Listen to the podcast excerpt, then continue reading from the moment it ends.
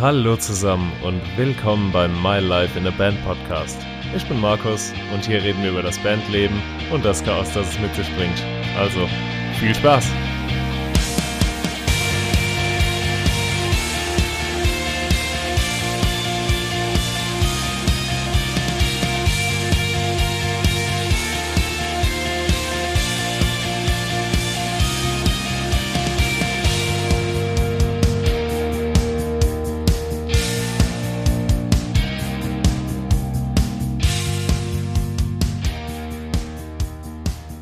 Schön, dass ihr wieder hier seid. Ich bin Markus und das ist der My Life in a Band Podcast.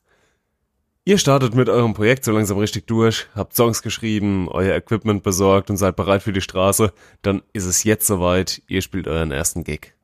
Wo auch immer das sein wird, ob in der Bar um die Ecke, im Jugendhaus der Stadt oder auf irgendeinem Open Air in der Gegend, es gibt ein paar Regeln, die man im Hinterkopf haben sollte, ein paar ungeschriebene Verhaltensregeln, die euch am Ende einen erfolgreichen Abend und gute Connections bringen. Ich will mit euch heute über alle Themen sprechen, welche euch bei der Vorbereitung und der Durchführung eures ersten Live-Auftritts beschäftigen werden.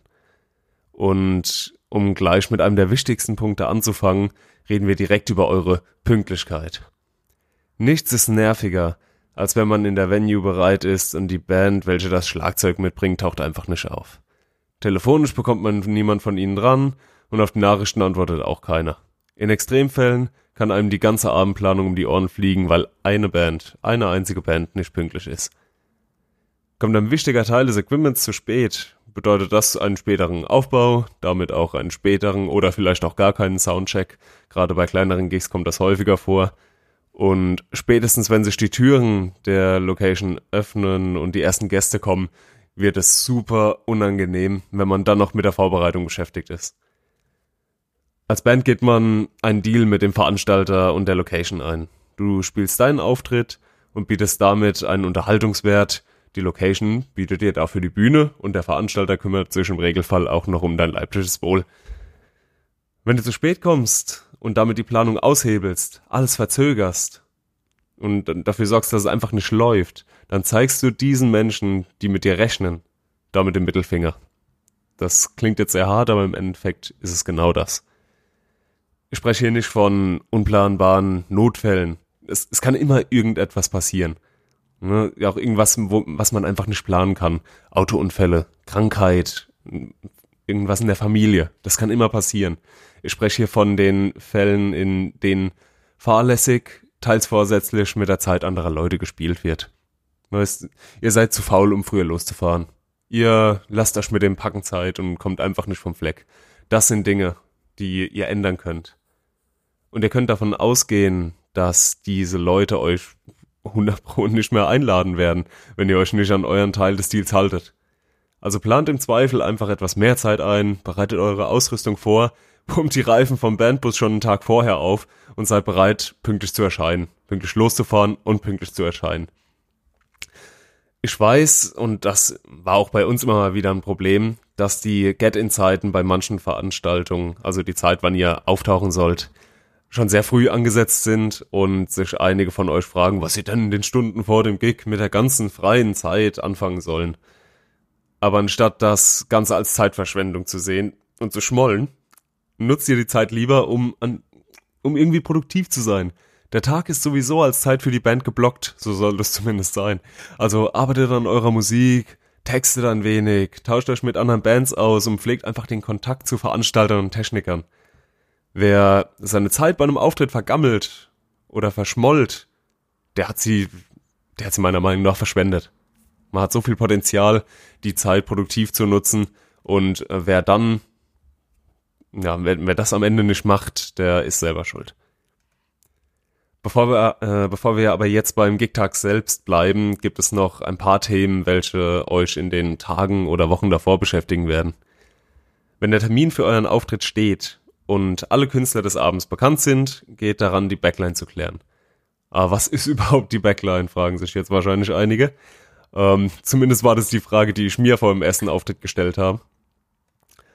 Ähm, unter dem Begriff Backline verstehen wir alle Gerätschaften und das Equipment, das wir brauchen, um an dem Abend überhaupt Musik spielen zu können.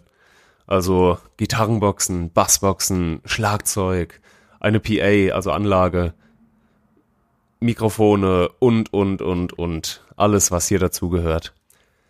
In den meisten Locations haben wir schon eine Anlage und häufig auch schon einen ganzen Satz Mikrofone. Also gilt es in der Regel zu klären, wer die Boxen für Gitarren und Bass und da eben wichtiger Punkt das Schlagzeug stellt.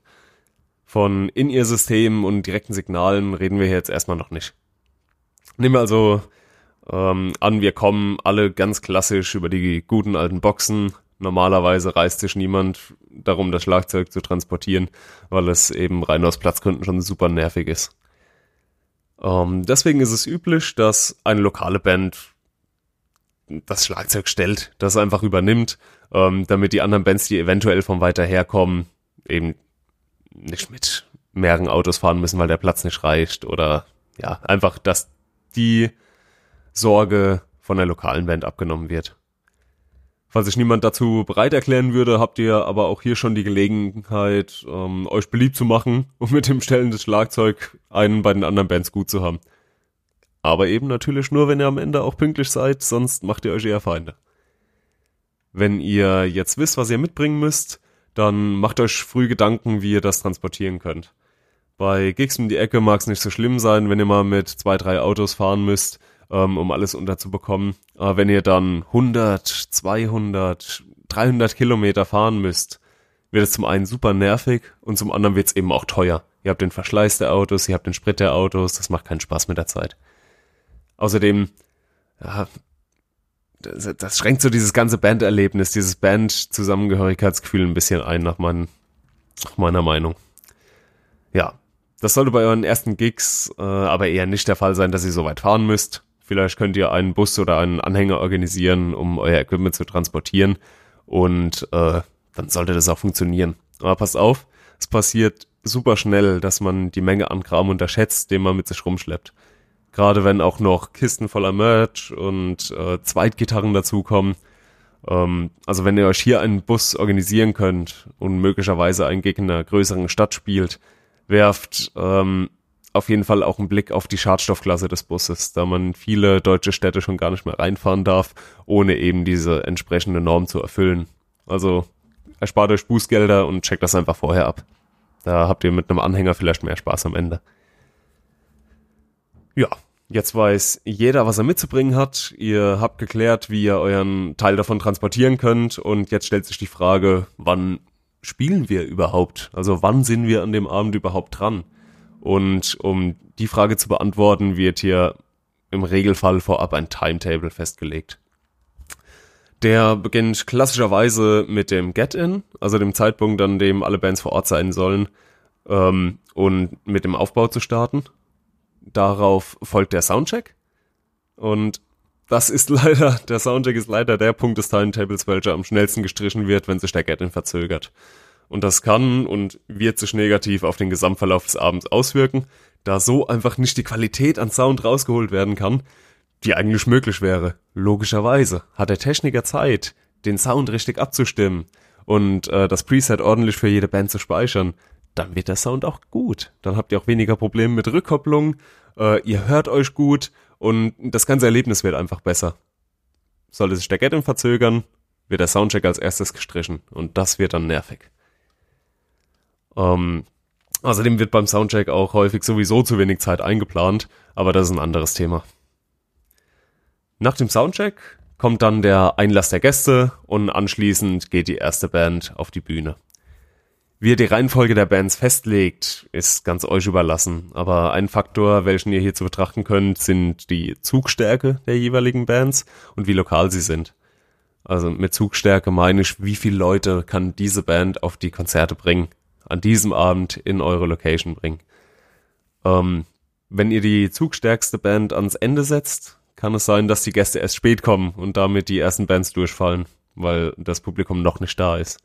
Wenn ihr sie an den Anfang setzt, passiert es aber auch gerne mal, dass die Leute direkt im Anschluss gehen und der Laden sich dann schlagartig leert. Das macht dann auch nicht mehr so viel Spaß.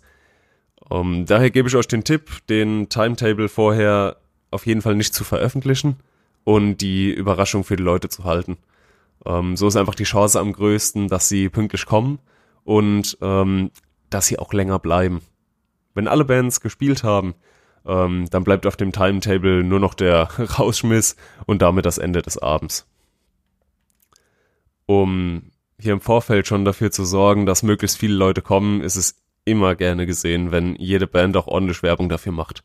Schaut, dass ihr so viele Leute wie möglich mobilisiert, um sie an dem Abend auf euer Event zu bekommen.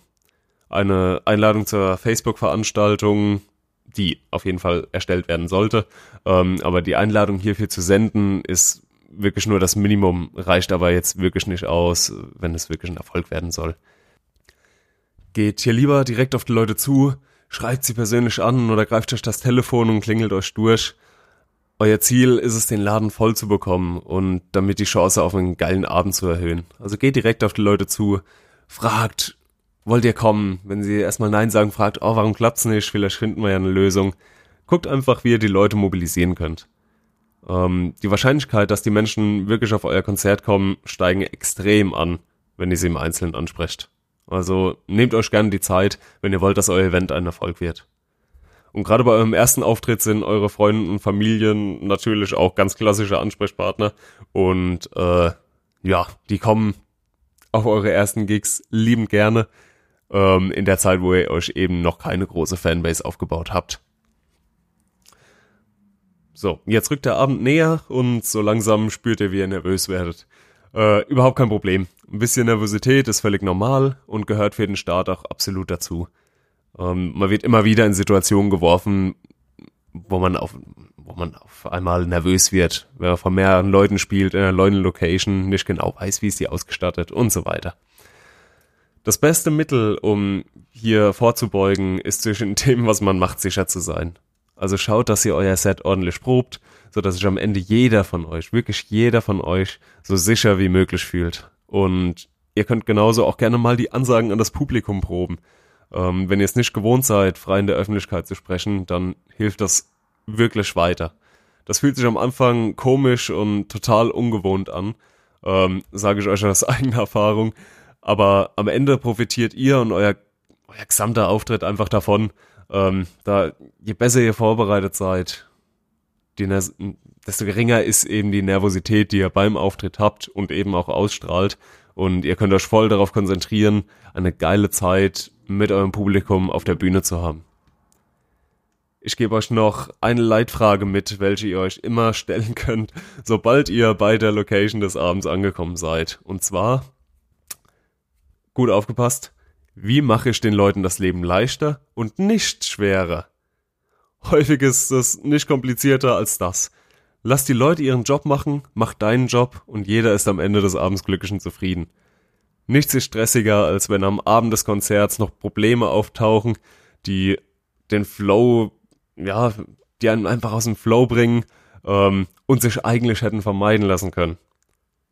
Und weil es gibt immer wieder technische Schwierigkeiten wie Kabelbrüche oder ähnliches. Und Daher sorge zumindest dafür, dass alles, was du mitbringst, bereits vorab gecheckt ist. Und alles, was du in der Hand hast, vorab funktioniert, dass, dass ihr die Probleme einfach nicht mit ins Haus bringt. Ähm, versucht außerdem nicht im Weg zu stehen, wenn andere Bands oder der Techniker gerade am Aufbau sind und Equipment hin und her tragen. Das gleiche gilt auch für den Abbau. Wenn ihr zum Beispiel nicht als Opener spielt, dann wartet nach dem, Sand, äh, nach dem, nach dem äh, Set der Band, die vor euch spielt, bis sie ihre Sachen von der Bühne geräumt haben und steht hier nicht mit den Boxen im Schlepptau am Bühnenaufgang. Jedes Mal, wenn ihr hier Platz machen müsst, ist das eine weitere Verzögerung im Ablauf und die Umbauzeiten sind eben auch meist sehr knapp bemessen.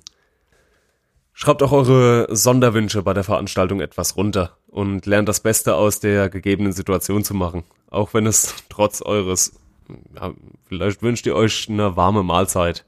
Dann gibt's vielleicht doch nur eine kalte Pizza. Dann denkt euch, na gut, kalte Pizza ist immer noch besser als gar keine Pizza und steht drüber. Wenn der Backstage-Raum nur ein kleiner Keller ist, dann seid einfach froh um die Möglichkeit, euer Equipment überhaupt irgendwo unterbringen zu können und steht darüber. Wenn eure Stage-Time ge äh, Stage gekürzt werden muss, weil sich der Ablauf verzögert hat, dann nutzt die Gelegenheit, in kürzerer Zeit eure geilsten Songs runterzubrettern und steht darüber. Was ich euch sagen will, ist, dass der Abend nur so geil werden kann, wie ihr es zulasst. Also verderbt euch nicht selbst die Stimmung wegen irgendwelchen Lappalien. Ähm, spielt euch nicht unnötig auf und habt einfach eine geile Zeit. Probleme könnt ihr nicht vermeiden, die wird es immer wieder geben, also steht darüber. Diese geile Zeit ist nämlich perfekt, um neue Menschen aus der Szene kennenzulernen und ihr kommt in Kontakt mit Veranstaltern, mit den Locations und unheimlich vielen anderen Musikern, wenn ihr regelmäßig Auftritte spielt. Ich persönlich kann sagen, dass ich über unsere Gigs schon so viele tolle Menschen und mittlerweile auch Freunde kennengelernt habe. Ähm, man teilt eine Leidenschaft und kann sie zusammen feiern. Das schweißt einfach zusammen. Ähm, was auch nicht zu unterschätzen ist, ist äh, der Kontakt zu einem guten Techniker in vielen eurer ersten Gigs wird der Sound nicht überragend sein. Meistens hat man eben keinen ausgebildeten Soundtechniker bei den ersten Konzerten dabei, gerade in Jugendhäusern beispielsweise, ähm, weil da eben auch einfach das Budget dafür nicht da ist. Ähm, wenn ihr euch aber mit dem Techniker gut stellt, beim Soundcheck nicht mit den Gitarren fiedelt oder für irgendwelche Verzögerungen sorgt, äh, sondern ihr einfach so gut es geht seinen Job machen lasst, dann habt ihr hier, ein bisschen übertrieben, oder habt ihr hier einen Freund fürs Leben. Ähm, ihr müsst euch vorstellen, dass auch die Techniker unter Umständen jedes Wochenende mit verschiedenen Musikern zusammenarbeiten und viele, ich denke sehr viele, machen dem Techniker das Leben unheimlich schwer. Denn es ist leider die Wahrheit, viele Musiker sind Schluris. Wenn ihr an der Stelle ankommt, konzentriert bei der Sache seid und beim Soundcheck einen guten Eindruck hinterlasst, dann mag euch auch der Techniker und ihr habt ja einen weiteren Kontakt in der Hinterhand, den ihr abrufen könnt, wenn ihr euch mal selbst ähm, als wenn ihr selbst als Veranstalter auftretet.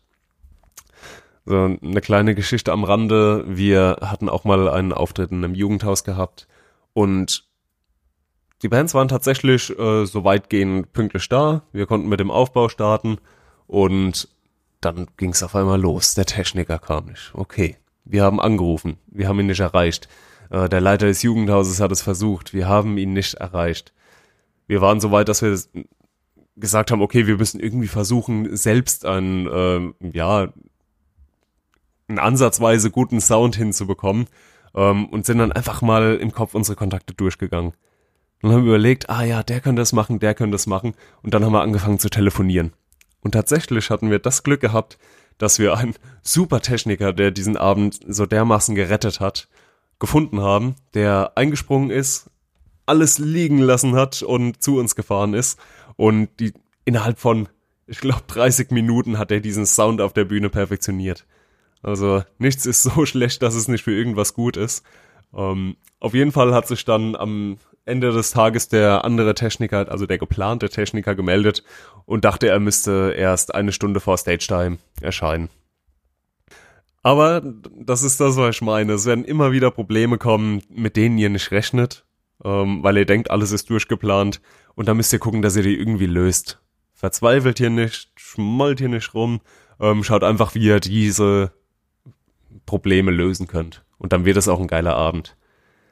Ähm, die Kontakte gel äh, gelten natürlich genauso für die Location selbst und auch die anderen Bands wenn ihr hier einen Abend zusammen äh, veranstaltet habt, der gut funktioniert hat, dann ist die Chance groß, dass man auch wieder Lust hat, einen Abend mit euch zu organisieren.